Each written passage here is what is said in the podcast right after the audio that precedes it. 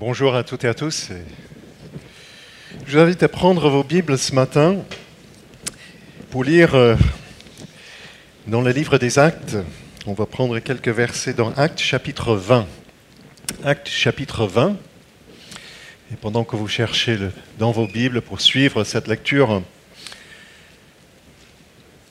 juste, euh, je vous apporte d'abord les salutations de, de l'église de la Beaujoire à Nantes. Et euh, nous sommes heureux d'avoir cette euh, possibilité d'avoir ces échanges et cette euh, collaboration avec les frères et sœurs ici. C'est vrai, dans quelques semaines, Nine va venir aussi à Nantes. Et donc, nous aurons le privilège de, de l'entendre là-bas. Donc, ça fait plaisir de, de vous voir ce matin, de voir, malgré les contraintes de l'époque, euh, avec tous ces masques-là qui nous cachent, de vous voir euh, là ce matin et de voir l'œuvre du Seigneur euh, ici à Rennes Nord. Heureusement, je suis venu ce, ce dimanche-là, le culte est un peu plus long. non, je ne vais pas en abuser, ne vous inquiétez pas. Acte chapitre 20, lisons ensemble donc euh, les versets 16 à 18 et puis le verset 28. Paul avait décidé de passer au large d'Éphèse sans s'y arrêter, afin de ne pas perdre du temps en Asie. Il se dépêchait en effet pour être, si possible, le jour de la Pentecôte à Jérusalem. Cependant, de Milet, il a envoyé chercher à Éphèse les anciens de l'Église. Lorsqu'ils arrivèrent vers lui, il leur a dit, et là il y a tout un discours là de ce qu'il a dit, et nous allons juste prendre le verset 28 euh, ce matin, qui est en quelque sorte le cœur de ce qu'il leur a dit. Le verset 28, Faites donc bien attention à vous-même et à tout le troupeau dont le Saint-Esprit vous a confié la responsabilité. Prenez soin de l'Église de Dieu qui s'est acquise par son propre sang. Jusque-là, la parole de Dieu. La contestation se poursuit, n'est-ce pas? C'est vrai, c'était la semaine dernière, euh, la rentrée des Gilets jaunes. Cette contestation qui essaie de, reprendre de l'ampleur pour lutter contre ce qui voit comme euh, une mauvaise autorité, les mauvaises décisions, les mauvaises politiques. Par ailleurs, on est régulièrement euh, confronté aussi à d'autres euh, aspects de cet euh, refus d'autorité. Le jet de pierre sur la police. Et on pourrait continuer longuement à détailler tous ces, ces difficultés avec l'autorité.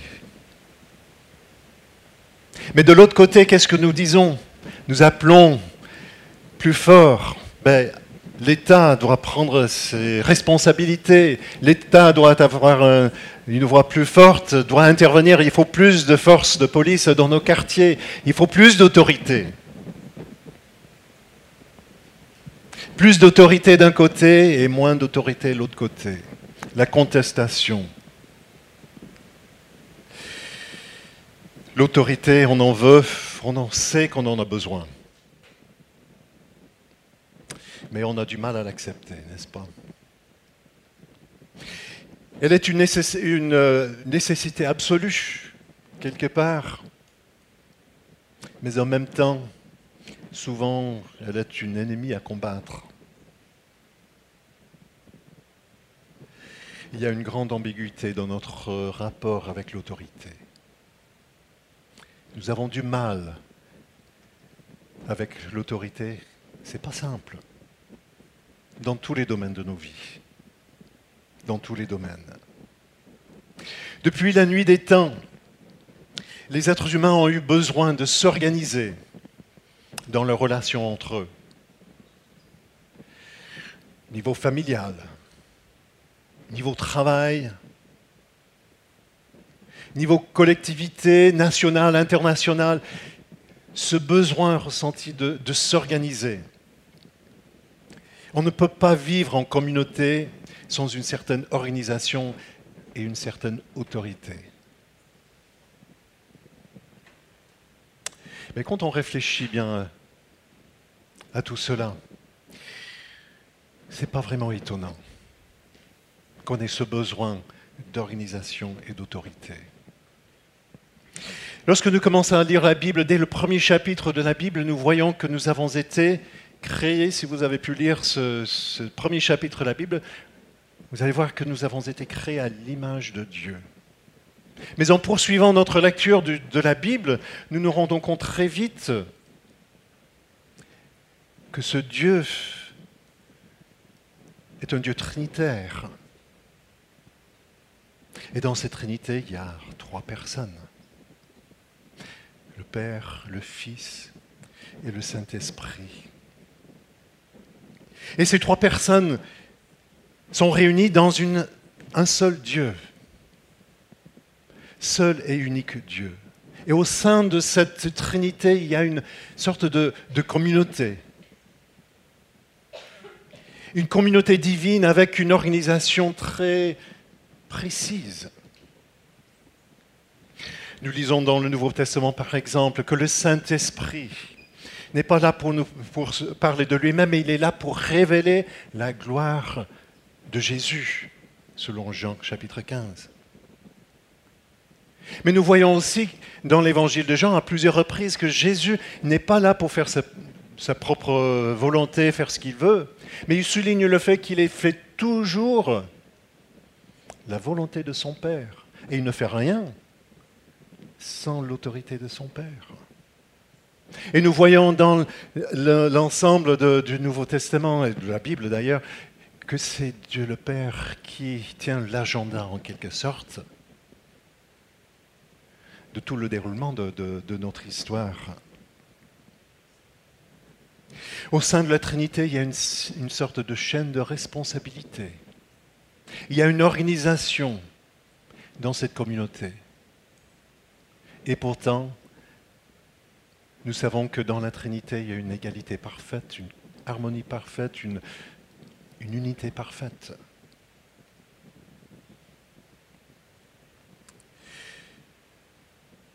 Nous voyons que même dans cette communauté divine, il y a cette organisation, ces responsabilités diverses. Et nous avons été créés à l'image de Dieu. Nous avons été créés à l'image de Dieu, nous dit le texte. Avec ses rôles différents, avec ses responsabilités différentes, dans cette communauté qui est la nôtre, l'humanité, et toutes les déclinaisons de cette communauté. Dernièrement, vous avez regardé, si j'ai bien compris, la nature de l'Église. Et puis, par la suite, vous avez parlé de la nature des, membres de l'Église. Mais aujourd'hui, nous voulons regarder de plus précisément la nature des responsables de l'Église. Et le texte devant nous nous invite à réfléchir à cette question de la nature de la charge des anciens dans l'Église. Mais tout d'abord, essayons de remettre ce texte que nous avons lu dans le contexte plus large du livre des actes et de l'histoire de l'Église. Paul, ce grand apôtre missionnaire dans la première Église, il avait visité la ville d'Éphèse très rapidement lors de son deuxième voyage euh, missionnaire. Et lors de cette visite furtive à Éphèse, il a promis qu'il reviendrait. Et c'est ce qu'il fait effectivement donc lors de son troisième voyage missionnaire. Paul, avec ses collègues, ils reviennent à Éphèse. Et cette fois-ci, il reste au moins deux ans pour proclamer l'Évangile, pour enseigner la parole de Dieu. C'est vrai, lorsque nous regardons, le, lisons un peu plus tôt dans le livre des, Actes, Paul et ses collègues, ils avaient l'habitude d'aller annoncer l'évangile dans l'Église à un moment donné, continuer leur parcours et puis revenir dans un deuxième temps, visiter ces nouvelles églises pour y établir des responsables, des anciens dans chaque ville, chaque église. Et ces différents anciens du Nouveau Testament, ils utilisent différents mots. Il y a deux mots principalement pour ces, pour cette, euh, ces responsables d'Église, les anciens, qui parlent un petit peu de leur euh, sagesse et leur responsabilité pris dans le, euh, la tradition, la culture juive de l'époque, mais aussi les, les évêques ou les surveillants. Les deux titres sont utilisés dans, dans le Nouveau Testament de manière interchangeables. Et puis nous voyons ça dans le texte. Nous n'avons pas lu tout le, euh, tout le texte là, mais dans ce texte, nous voyons que Paul utilise ces termes de manière interchangeable. Certes, il n'est pas stipulé dans le texte que Paul a établi lui-même les anciens dans cette euh, église d'Éphèse, mais on peut raisonnablement supposer, vu sa façon de fonctionner ailleurs, que c'est lui ou ses collègues en tout cas qui ont euh, nommé des responsables dans cette église d'Éphèse.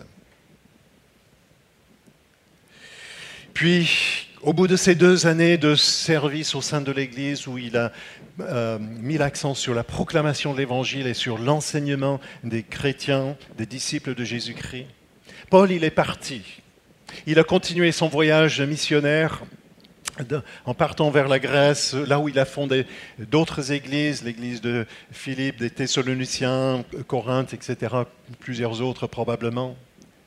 Et puis après avoir passé partout en Grèce, il revient vers Jérusalem pour terminer son voyage missionnaire et il veut passer, il doit passer près d'Éphèse. Mais il est pressé pour arriver à Jérusalem, donc il ne veut pas s'arrêter. Donc ce qu'il fait, il s'arrête pas loin d'Éphèse comme nous avons lu dans le texte. Et il fait appel à ses anciens, les anciens de l'église d'Éphèse, pour qu'ils viennent. Et il a une parole pour eux. Il y a plusieurs choses qu'on pourrait euh, dire à partir de ce texte et tout la partie du texte qu'on n'a pas lu. Mais ce chapitre récapitule cet entretien avec ces, ces anciens. Et c'est le verset 28, je pense, qui, qui précise le cœur de ce que Paul voulait dire à ses anciens. Et là, dans ce texte, ce verset 28 que nous avons lu, il y a trois idées clés qui, qui en ressortent. Trois idées concernant les anciens de l'Église. Et là, on va essayer de, de, regarder ces trois idées en les replaçant un petit peu dans un contexte un peu plus large du Nouveau Testament, pour mieux comprendre la vraie nature de cette charge d'anciens. Tout d'abord, nous lisons dans le texte, verset 28, Faites donc bien attention à vous-même, une charge d'être modèle. Et puis ensuite, faites donc bien attention à tout le troupeau dont le Saint-Esprit vous a confié la responsabilité, la charge d'un berger. Et puis, la dernière phrase, euh, le troupeau euh, prenez soin de l'Église de Dieu qui s'est acquise par son propre sang. Et là, on va regarder la charge d'un ancien comme une charge d'un subalterne. Mais je propose ce matin de regarder, ça c'est l'ordre dont Paul parle ici dans ce texte, mais là pour euh, ce matin, je propose de les prendre dans le sens inverse. On va réfléchir déjà à ce troisième point donc, qui souligne la charge d'ancien comme une charge de subalterne. Vous avez déjà regardé euh, la nature de l'Église. L'Église dans son expression locale et son expression universelle. Cette Église appartient à Christ. Jésus a bien dit dans Matthieu chapitre euh, 16, verset 18, Je construirai mon Église. Je construirai mon Église. Et les portes du séjour des morts ne prévendront point contre elle. Jésus étant Dieu le Fils, est à la fois l'architecte et le maître d'œuvre de cette Église. Et comme tout maître d'œuvre dans le contexte que nous connaissons, Jésus est propriétaire cette Église, c'est son Église. Cette Église lui appartient. Et en tant que propriétaire, il a pleine autorité sur elle. Pleine autorité sur elle et sur sa construction. C'est vrai, l'Église, ici à Rennes-Nord, n'est pas l'Église de Naina, pas l'Église de qui que ce soit, c'est l'Église de Jésus-Christ. C'est pas non plus l'Église des CAF appartenant à cette famille à laquelle elle appartient. Non, c'est l'Église de Jésus-Christ, tout comme toutes les autres églises sur Rennes. Nous avons besoin de nous imprégner de cette idée-là. Cette Église appartient à Christ, à lui seul. Souvent, on aime s'approprier la, la propriété de certaines choses, comme l'équipe de foot, ou l'équipe de basket, ou n'importe quoi, comme selon vos goûts. Notre équipe, c'est mon équipe. Et qu'est-ce qu'on fait? On n'hésite pas à donner des conseils à l'entraîneur ou au propriétaire de l'équipe, n'est-ce pas? On leur dit comment il faut faire, comment Mais ce n'est pas notre équipe. On n'est pas les propriétaires. Et parfois, je, je pense qu'on a cette même attitude envers l'Église. Mais ce n'est pas notre Église. C'est l'Église de Jésus-Christ. Ça lui appartient. C'est lui qui tient toute autorité sur elle. Que cette Église soit locale ou universelle, c'est Christ, le propriétaire. Il y a tout au long du Nouveau Testament, il y a plusieurs euh, illustrations qui sont données pour euh, illustrer cela. Parfois, il y a question, par exemple, dans Colossiens 1, comme Christ qui est la tête du corps, qui est l'Église. C'est lui qui est la tête, qui a la maîtrise du reste du corps.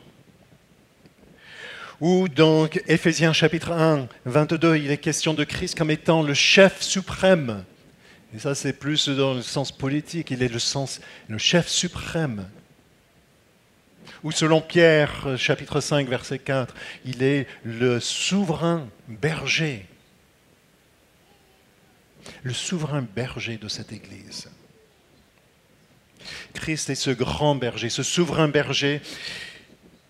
Et par la suite, en poursuivant cette image, il délègue certaines responsabilités de berger à des sous-bergers, les anciens dans l'Église, comme indique Paul dans le passage que nous venons de lire.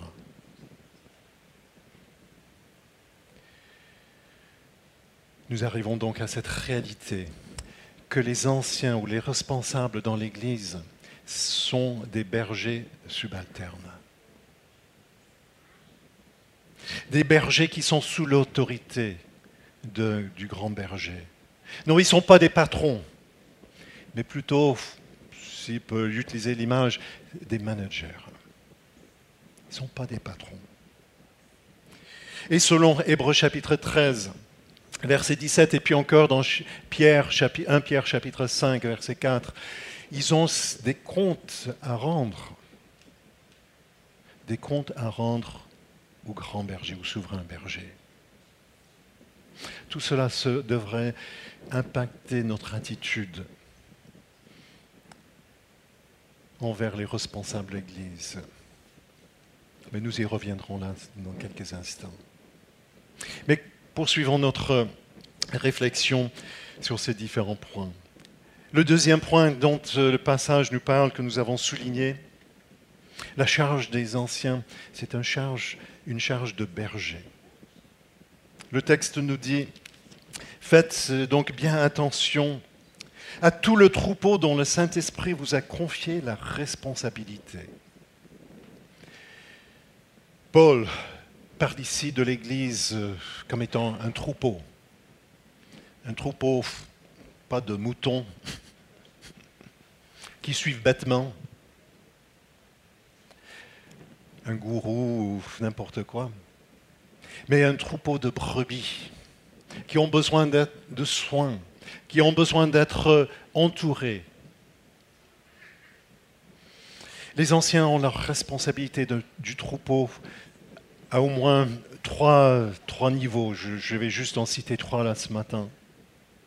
La responsabilité de nourrir le peuple, de nourrir le troupeau, le peuple de Dieu, avec une nourriture spirituelle saine et équilibrée. Et non, ça ne se limite pas simplement aux prédications le dimanche matin. Les responsables d'Église ont aussi la responsabilité de l'enseignement à tous les niveaux. Cette nourriture à tous les niveaux, que ce soit pour les enfants, dans les clubs de dimanche ou les clubs en semaine, que ce soit dans le groupe de jeunes, dans les groupes de maison, dans les partages 1-1. Ils ont une responsabilité que l'Église soit nourrie avec une nourriture saine. Ça ne veut pas dire qu'ils doivent tout faire eux-mêmes, mais ils ont cette responsabilité de veiller sur cette nourriture saine. Et cela, ça devient de plus en plus compliqué de nos jours, n'est-ce pas? Avec l'Internet qui est dans tous nos foyers, il y a des tout vent de doctrine qui circule très librement sur l'Internet. Et tout comme dans la société en général, avec les fast-foods et les plats préparés, une alimentation saine et équilibrée devient de plus en plus difficile pour chacun de nous. Et ça devient de plus en plus difficile au sein de l'Église. Et pourtant, les anciens ont cette responsabilité devant le Seigneur, sous l'autorité du grand berger, d'assurer une nourriture saine et équilibrée aux brebis. Ne soyons pas des enfants qui veulent manger que des bonbons. souvent les parents ont besoin de, corriger l'appétit des enfants. Les anciens, les responsables d'Église ont une responsabilité envers nous concernant cette euh, responsabilité de nourrir le peuple de Dieu. On pourrait continuer, mais passons au euh, deuxième point là, sur euh, ces responsabilités. Ils ont la responsabilité de prendre soin du troupeau. Le troupeau dans son ensemble, mais aussi les brebis individuellement. Ils ont la responsabilité d'apporter des soins adaptés à chacun. Des soins particuliers aux maladies qui touchent les brebis. Ces maladies sont parfois, oui, physiques, c'est clair, même si les anciens ne sont pas les médecins. Mais ces maladies sont aussi souvent des maladies morales, spirituelles, caractérielles, comportementales, doctrinales. Et on pourrait continuer. Et les anciens ont la responsabilité d'apporter des soins pastoraux à chacune des brebis. L'ancien a une responsabilité de s'intéresser donc à chacune de ces brebis, à leur situation, leur personnalité, leur progrès spirituel, leurs difficultés, leurs problèmes. Et nous devons le reconnaître à ce titre-là nous les brebis, nous devrons leur reconnaître ce droit de nous interpeller avec la parole de Dieu, ou de nous accompagner dans des moments difficiles, dans ces, ces moments de tempête que nous traversons, ces questionnements, ces égarements. Ils ont une responsabilité pour la bonne santé spirituelle de chacun d'entre nous, chaque brebis. Mais en troisième lieu, ils ont aussi la responsabilité de gérer le cadre, la clôture pour les brebis. Vous savez, la clôture a deux fonctions. Une fonction de protection, protection des agressions de l'extérieur, mais aussi une fonction de garder les brebis rassemblées, rassemblées dans l'unité, dans un seul troupeau. Les anciens ont la responsabilité de donner le cadre théologique pour l'Église, dans l'idée de protéger l'Église de la fausse doctrine, faux enseignements qui circulent tout autour, mais aussi de promouvoir l'unité dans l'Assemblée. Il y a toujours, comme je disais tout à l'heure, ces faux doctrines qui circulent tout autour de nous. Et c'est de plus en plus difficile à garder ce cadre clair. Mais les anciens, responsables d'Église ont une responsabilité dans ce domaine-là aussi. Il faut être attentif aux courants qui, qui sont là, qui essaient de s'infiltrer dans l'Église. Mais il y a aussi cette notion qui est omniprésente aussi dans nos vies, dans la société, de cet individualisme, cet égocentrisme qui sont euh, rampants dans notre société.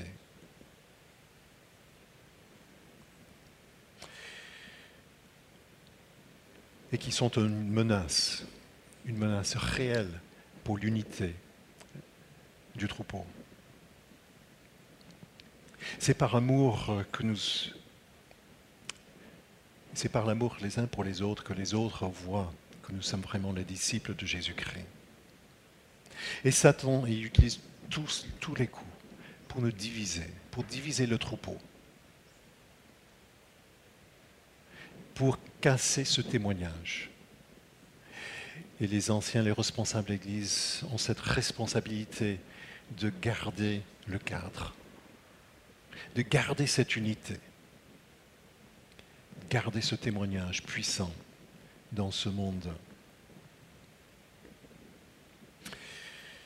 Ces responsabilités ne sont pas des responsabilités institutionnelles, mais plutôt fonctionnelles pour le bien-être du troupeau. Hébreu 13, 17 nous dit Obéissez à vos conducteurs et soumettez-vous à eux, car ils veillent sur votre âme, un homme qui devront rendre des comptes. Ils pourront ainsi le faire avec joie et non en soupirant, ce qui ne vous serait d'aucun avantage. Ils ont des responsabilités, ils ont des comptes à rendre pour ces différents domaines. Ils ont des comptes à rendre pour vous, pour chacune des brebis, pour votre croissance spirituelle, pour votre santé spirituelle, pour votre efficacité dans la mission que Dieu vous a confiée. Et la question que, l'auteur aux Hébreux est en train de poser là, c'est pour nous aussi, qu'est-ce qu'ils vont dire? Qu'est-ce qu'ils vont dire de vous dans ce, dans ce compte rendu qu'est-ce qu'ils vont dire? Une brebis galeuse, une brebis têtue, une brebis en mauvaise santé ou une brebis en bonne santé, en pleine croissance. Une brebis avec un grand cœur, désir de suivre son Seigneur. Mais avant de quitter ce Deuxième point où euh, la charge des anciens est une charge de, berger. il y, a, juste un autre point que Paul souligne dans ce texte qui pourrait nous interpeller. Paul dit, dont le Saint-Esprit vous a confié la responsabilité. Nous avons euh, dit tout à l'heure que c'était probablement Paul qui, avec ses collègues, avec ses collègues, qui a désigné les anciens à Éphèse. Comment peut-il dire maintenant que c'est le Saint-Esprit qui leur a confié cette responsabilité? Est-ce qu'il se prend pour le Saint-Esprit, Paul? Non. Si on regarde la liste des qualifications pour les anciens ou les évêques dans 1 Timothée 3 et Tite 1, nous voyons que l'Église est encouragée à discerner quels sont les hommes de Dieu les hommes que Dieu, le Saint-Esprit, a préparés pour cette responsabilité. Le Saint-Esprit façonne, prépare ceux qu'il veut pour prendre responsabilité du troupeau. Il prépare leur caractère. Et c'est ensuite à nous de les reconnaître, de reconnaître ceux que le Saint-Esprit a préparés pour la tâche. La forme de cette euh, reconnaissance ou désignation n'est pas précisée dans le Nouveau Testament. Laissons une certaine adaptabilité à cette reconnaissance selon la culture de l'époque. Beaucoup d'églises dans notre contexte euh, et notre époque votent euh, encourage un vote par l'Église pour la reconnaissance des, responsables, les responsables qui sont proposés en général par les, implanteurs ou par les anciens déjà en place. Dans cela, Dieu nous responsabilise aussi. Dans la manière dont nous reconnaissons ce que lui-même il a préparé pour cette tâche. Mais passons maintenant à la troisième partie de notre texte ce matin. La charge d'ancien, une charge d'être un modèle. Paul, il dit dans ce verset 28, Faites donc bien attention à vous-même. C'est la première chose qu'il dit dans ce texte.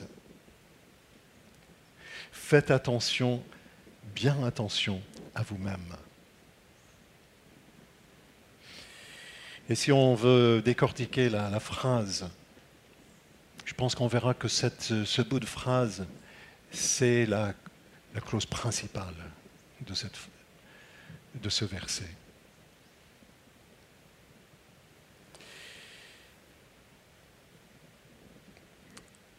Elle est reliée directement à cette notion de la nature de la fonction d'ancien.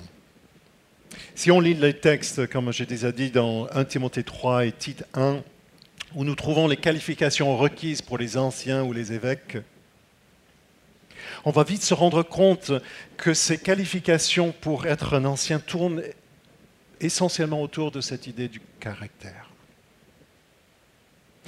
Il est nullement écrit qu'il faut avoir fait tant d'années d'études, avoir un tel diplôme ou pour être euh, responsable dans une église.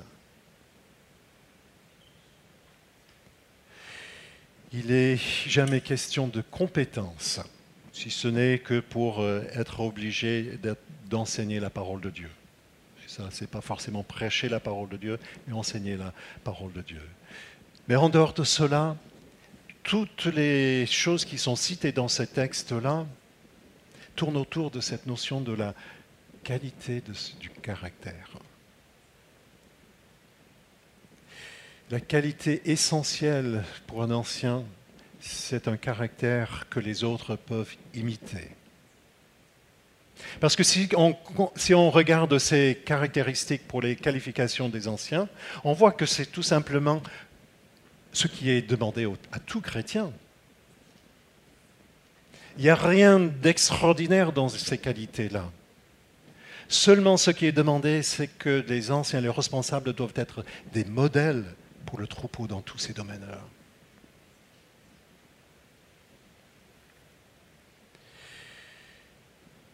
Pierre va souligner cela lorsqu'il dit aux, anciens d'être des modèles pour le troupeau. 1 Pierre 5, 4. C'est dans ce sens-là que les anciens d'Éphèse doivent euh, faire très attention à eux-mêmes. Leur propre vie privée, leur vie familiale, leur vie spirituelle, ils ont besoin d'y faire attention. Parce que c'est là où c'est le plus important. Qu'ils soient un modèle pour les frères et sœurs. Un modèle que les frères et sœurs peuvent suivre. Non, ça ne veut pas dire qu'il faut qu'ils soient parfaits. Mais il, faut, qu'eux aussi suivent le modèle qu'ils trouvent dans David, dans l'Ancien Testament. David, cet homme qui a commis un adultère et qui ensuite a essayé d'éliminer, qui a éliminé son, le mari de cette femme pour qu'il puisse prendre la femme pour lui-même. Cet homme qui était euh, caractérisé par, euh, parfois par le mensonge, un caractère qui n'était pas toujours euh, si parfait que cela. Et pourtant, Dieu l'a choisi pour être l'archétype du Messie, parce que il avait un cœur selon le cœur de Dieu. C'était un homme selon le cœur de Dieu. Ce n'était pas dans sa perfection qu'il était un modèle. Il n'était pas parfait. Mais c'était dans son humilité, sa repentance. Chaque fois qu'il a chuté, c'était la repentance. C'est dans la repentance, dans l'humilité, dans l'intégrité qu'il a essayé de maintenir qu'il était un modèle pour tout le peuple d'Israël, mais aussi pour nous aujourd'hui et pour les anciens. Non, ce n'est pas la perfection, mais c'est qu'est-ce qu'on fait lorsqu'on chute. C'est ça qui est important. On est tous des pécheurs, mais qu'est-ce qu'on fait avec cela?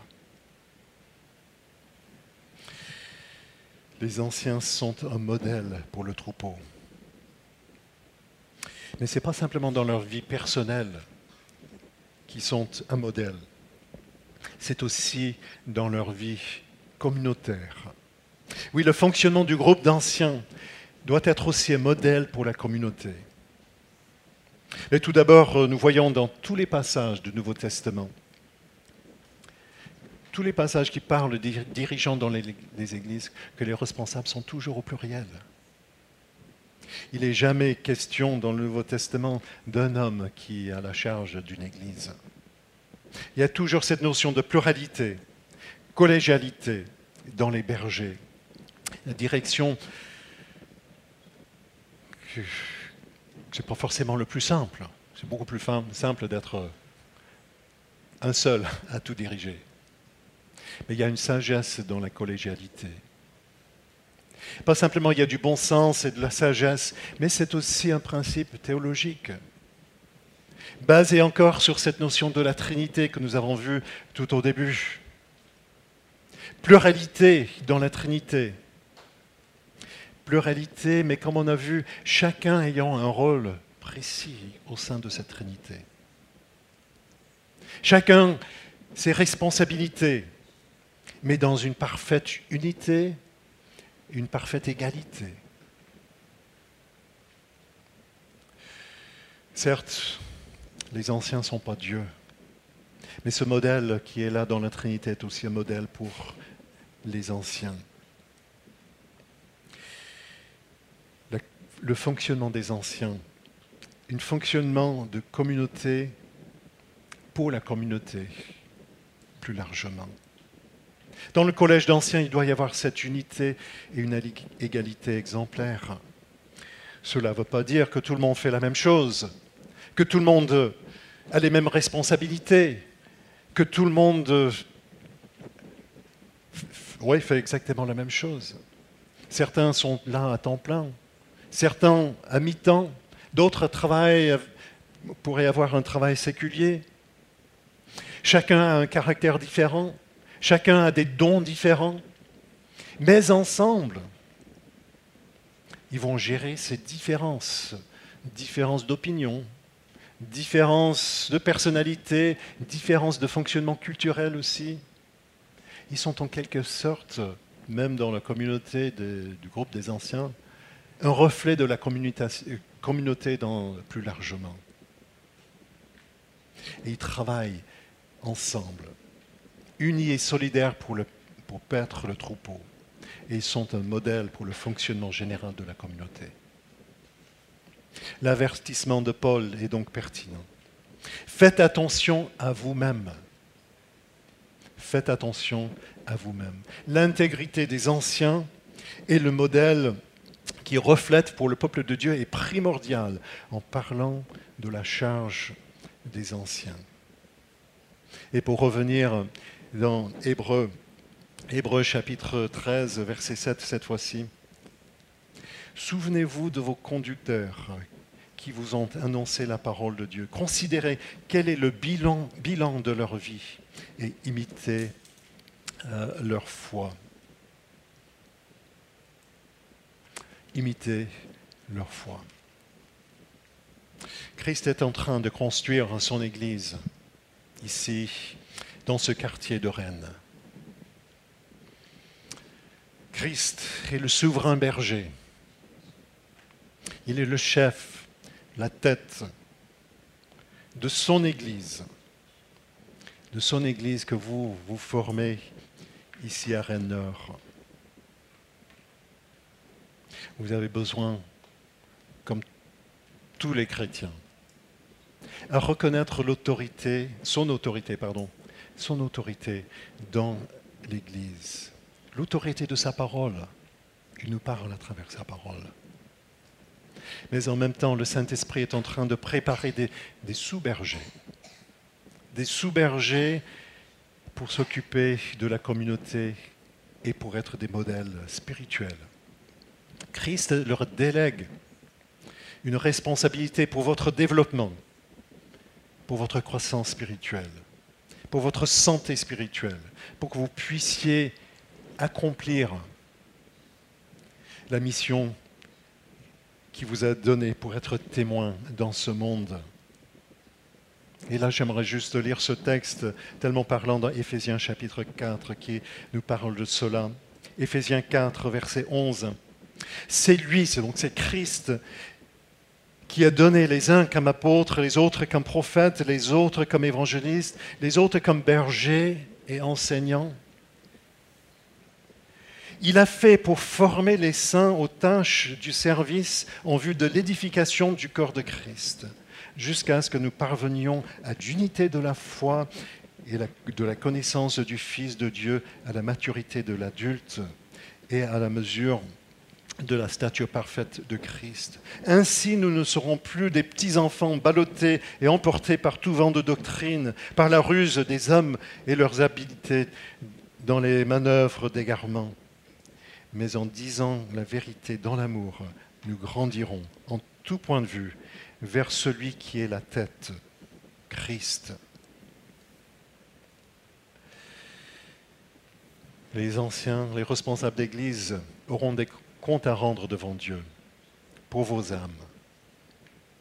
Certes, dans notre culture, nous avons du mal avec l'autorité. Surtout l'autorité déléguée. Que l'ambiguïté culturelle qui nous entoure, qui nous environne, qui essaie d'imposer son point de vue dans nos vies, que cette ambiguïté culturelle ne nous empêche pas de témoigner au monde de ce qui est une saine autorité, une saine soumission, telle que Dieu a prévu et a modelé lui-même pour nous. Soyons des témoins dans ce monde. C'est notre mission qui nous a confiée à nous tous. Prions.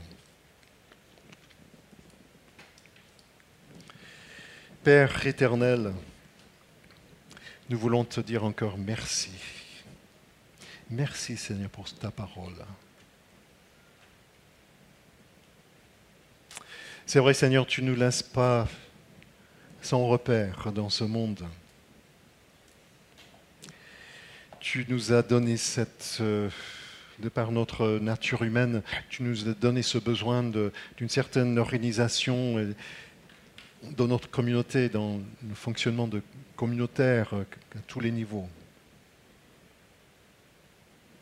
Mais Seigneur, merci aussi parce que tu nous donnes ces, ces conseils, ces indications précises pour nous aider en tant qu'Église à savoir comment gérer ses responsabilités. Merci Seigneur pour ces sous-bergers que tu as mis en place ou que tu es en train de mettre en place pour qu'ils s'occupent de, nous, le troupeau. Seigneur, que vraiment tu leur accordes toute la sagesse, la grâce. Qu'ils soient vraiment des modèles, Seigneur, pour le troupeau, pour nous. Mais Seigneur, que tu nous donnes aussi la bonne attitude envers eux, sachant qu'ils ont des comptes à rendre pour notre propre croissance, pour notre propre développement spirituel. Seigneur, nous te remercions pour ces moments ce matin. Continue à nous garder, nous conduire, Seigneur, pour que nous puissions être vraiment un reflet de ta personne dans ce monde. Que de par notre fonctionnement, nous puissions avoir un témoignage puissant dans ce monde. Tu nous as laissés ici pour cela, Seigneur. Que nos vies, que notre vie d'Église soit un témoignage puissant de ta grâce dans ce monde, autour de nous. Amen.